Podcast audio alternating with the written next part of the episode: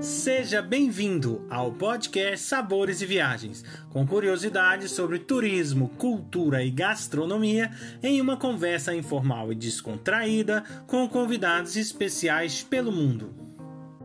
A apresentação deste podcast fica por conta de Victor Barros e Guilherme Boeste, diretores do Cooking em Portugal. Hoje o nosso convidado é o senhor Guilherme Lickfold, da Pão de Ló de Margaride, uma das casas mais tradicionais de doces aqui de Portugal. Tudo bem? Como vai, senhor Guilherme? Tudo bem, obrigado. Está tudo bem. Ok, eu gostaria então de fazer a primeira pergunta, seria relacionado com um pouquinho da, da história da casa do Pão de Ló de Margaride. O Margaride, portanto, é o nome da, da freguesia do local onde o início deste doce começou. Portanto, Margaride é, é, o nome da freguesia do centro da cidade de Felgueiras e é aí que se iniciou o processo de fabrico deste, deste produto.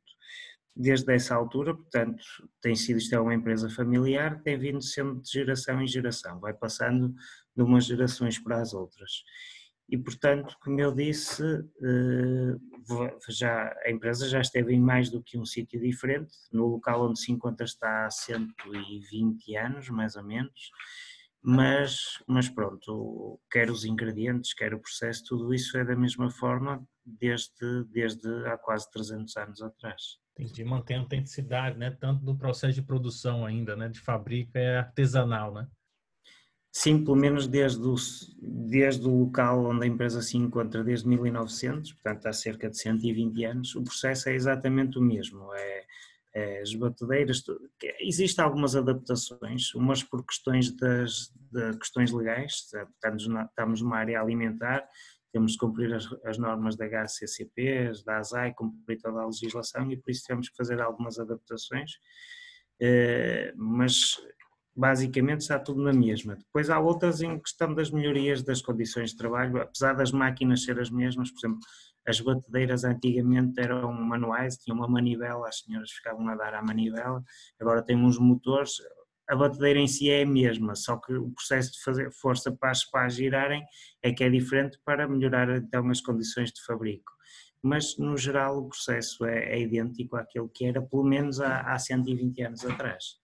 Queria que o senhor pudesse também falar um pouquinho sobre no momento da monarquia, aquele período em que essa fábrica serviu à família real. Sim. Um pouco. Portanto, esta, esta, esta empresa tem uma ligação com a Casa Real Portuguesa, eh, principalmente com Dom Carlos, que em 1888 ainda não era o rei de Portugal, mas era o responsável pela Casa de Bragança e atribuiu a distinção de, de, de fornecedor da Casa de Bragança.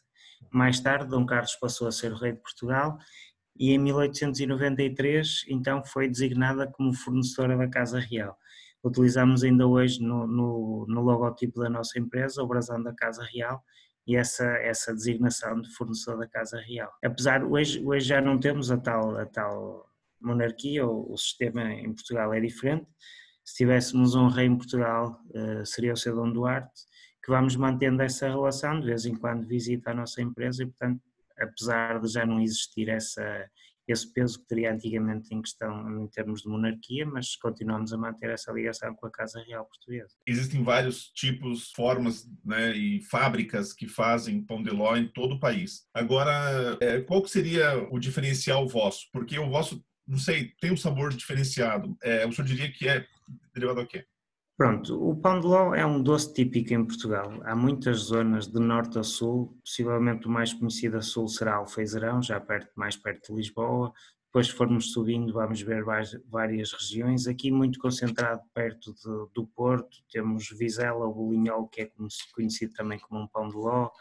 Uh, Ovar deve ser também um dos principais em Portugal, Castelo de Paiva. Há muitos, muitos géneros de pão de ló em Portugal. Todos eles o que têm em comum são os ingredientes que dão base ao produto, são todos feitos à base de ovos, farinha e açúcar. Depois o processo de fabrico e os utensílios que servem para, para a cozedura, por exemplo, é que vão variando e os tornam todos diferentes. O que eu falei de alvar e alfeizarão são possivelmente os mais úmidos em Portugal. É, é, o, é o pão de ló em que nós conseguimos ver ainda o, o creme de ovo, digamos que ele não é completamente cozido e por isso é um pão de ló bastante mais úmido. O margarido caracteriza-se por ser um pão de ló de massa fofa, mas mais seco. Não é completamente seco, mas não tem aquele creme de ovo que normalmente vemos nos, nos outros anos de pão de ló.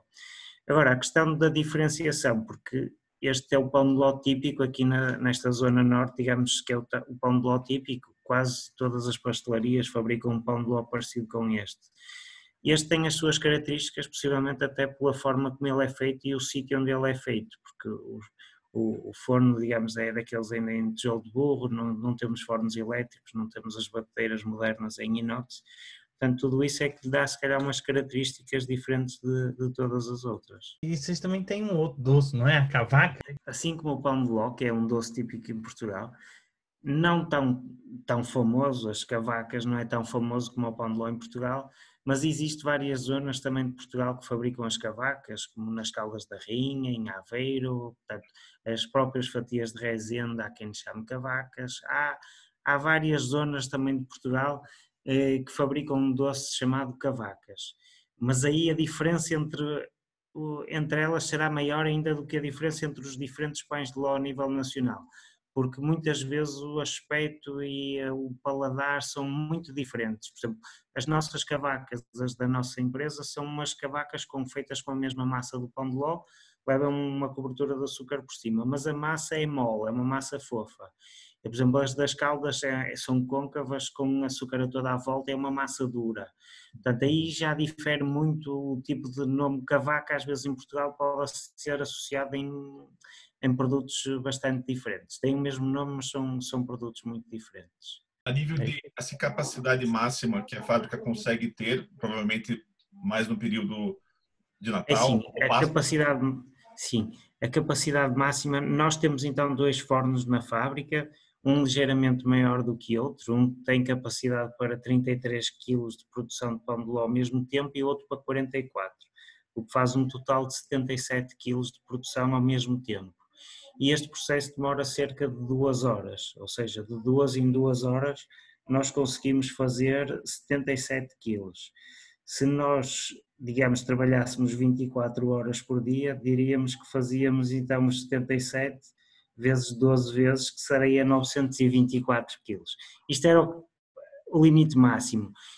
Isso acontece não muitas vezes ao longo do ano, é mesmo só nesses últimos dias antes do Natal ou Páscoa em que a procura é muita, mas isso é a capacidade máxima e, como digo, é muito limitada aqueles últimos dias antes do Natal e da Páscoa.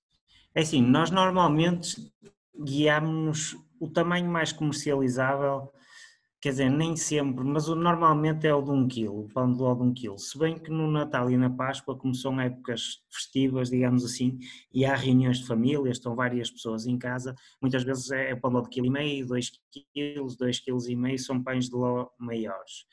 Eh, como disse, se nos guiássemos pela forma de um quilo, dava os tais 924 formas, que seriam os tais 924 quilos.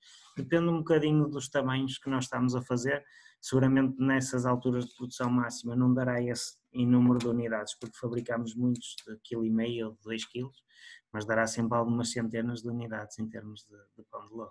É, é, engraçado porque eu falo muito com, com colegas aqui, né, de Portugal, falam, não, que a gente vai lá, leva o pessoal lá, tem pessoas dali da região que falam, oh, né, porque tem todo o glamour ainda e o requinte, né, do, é um produto de, de, de, de, alto padrão, digamos assim.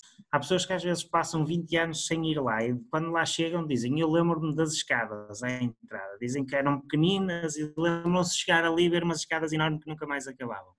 E depois há pessoas que vão lá todos os anos, é quase como ir a Fátima, não digo isso, mas é, é uma tradição mesmo, as pessoas têm esta tradição. Em relação à experiência de visitar a vossa fábrica, Pronto, nós, nós ultimamente, nos últimos anos, temos apostado um bocadinho nas, nas visitas do grupo, porque pronto, as pessoas podem conhecer um espaço um bocadinho diferente daquilo que é habitual verem, não é?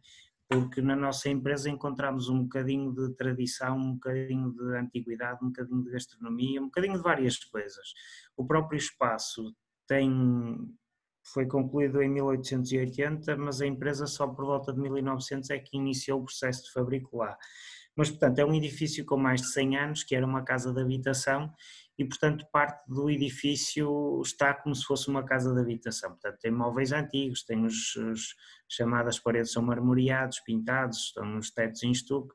Portanto, tudo isso também lhe dá umas características um bocadinho diferentes. Não é um espaço muito grande, mas é um espaço diferente e o próprio sítio de produção todo ele também é diferente e as pessoas ali podem prontos, há pessoas que vão lá e dizem que parece que andam para trás no tempo e isso, pronto, torna um bocadinho diferente. Nós como empresa, nós, claro que isto tem as suas vantagens e desvantagens. Era muito mais fácil, pelo menos em termos de processo de fabrico para nós, estarmos numa zona moderna, tipo um pavilhão, um sítio onde fosse muito mais fácil trabalhar. A empresa tem vários pisos, digamos, a farinha e o açúcar está no piso baixo, saco de 25 kg, temos que andar com eles às costas para trazê-los para cima, se fosse tudo, o processo do pão do armazenamento está noutro, está noutro piso, portanto, tudo isto não é fácil, gerir a, a, produção num edifício com mais de 100 anos, é como digo, se fosse uma empresa moderna noutro espaço, seria muito mais fácil só que se calhar passaríamos a ser mais um no meio de muitos. Portanto, há muitos a fabricar pão de ló, se nós passássemos para umas instalações modernas, se calhar perdia, digamos, a, a piada toda, porque deixávamos ter estas características. E por isso, apesar de todos os trabalhos que nós temos a mais com isto, nós mantemos neste espaço para lhes dar as características que têm sido dadas pelo menos há mais de 100 anos atrás. Aqui Exatamente. também eu, eu, eu moro em Guimarães, né? E, e, eu faço parte de um coral aqui na Conservatória de Música. Quase uma vez por mês nós estamos lá comer um pão de ló com vinhos, né, ou vinho do Porto e tal. E o que eu acho mais engraçado é que nem cortam, né? A gente vai lá, pega com a mão. É com a mão. Isso, isso também é uma tradição, é que o pão de ló deve ser é à mão mesmo. Põe-se a mão no pão de ló e tira-se tipo bica-se o pão de ló com com a mão. Isso é outra tradição mas o normalmente é o pão de ló, o vinho do Porto e um queijo da serra, um queijo amanteigado. E essa é a ligação, a ligação mais, mais tradicional. Mas, há, mas, eu, mas eu quando recebo grupos eu já ouvi as formas muito estranhas. O pão de ló com presunto, por exemplo, que é uma forma um bocado estranha. Pão de ló com sardinha, que ainda é mais estranho ainda, mas pronto, há pessoas que o dizem. É, há muitas formas. Há pessoas, como eu disse há bocado, a validade mesmo pão de ló com três semanas. Há quem gosta até de pão de ló ao fim de umas semanas de o pôr na torradeira com manteiga, pão de ló torrado com manteiga, também é outra forma. Portanto, há muitas formas de poder consumir este pão de ló. Uma coisa também que eu queria lhe perguntar, qual é o prazo médio de validade de um pão de ló e das cavacas? Por lei, somos obrigados a colocar uma data de validade. Nós costumamos colocar os 12 dias, mas temos nós sabemos perfeitamente que o pão de ló e as cavacas que aguentam durante mais tempo. Eh, eu diria que durante cerca de três semanas, sem problemas, este tipo de produto aguenta-se. Claro que não vou dizer que um pão com um dia ou com três semanas que é exatamente igual. Também não vou dizer isso. Claro que algumas das características podem se perdendo ao longo do tempo. Mas conserva, conserva. Ehm, nós temos situações às vezes de, de clientes que nos dizem isto eu estou a falar nas condições normais. Nós temos clientes até que nos dizem que congelam, por exemplo, o pão de ló e as cavacas e é perfeitamente possível as pessoas congelarem um pão de ló e depois deixarem-no descongelar naturalmente ao fim de dois ou três meses. Posso-lhes dizer que as, as, características são quase as mesmas, não se nota grande diferença. Por isso também é um produto que, que dá para fazer, para adaptar, digamos, nesse aspecto. Mas a validade, como disse, por lei colocamos 12 dias, se bem que nós colocamos data consumido de preferência até, não é obrigatório ser até. Por isso, as três semanas eu podia dizer que, que conserva.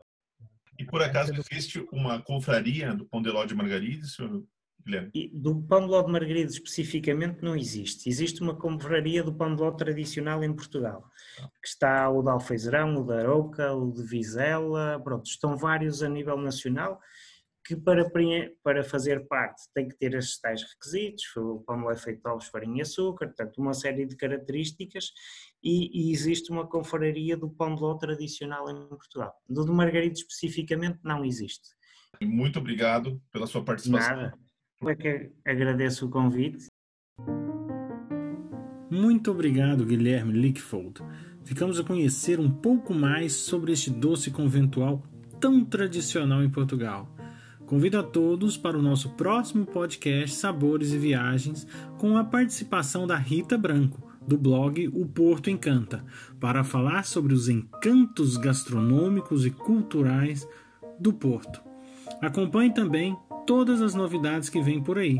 Basta digitar Cooking em Portugal nos nossos canais do Instagram, Facebook e YouTube. Esperamos vocês!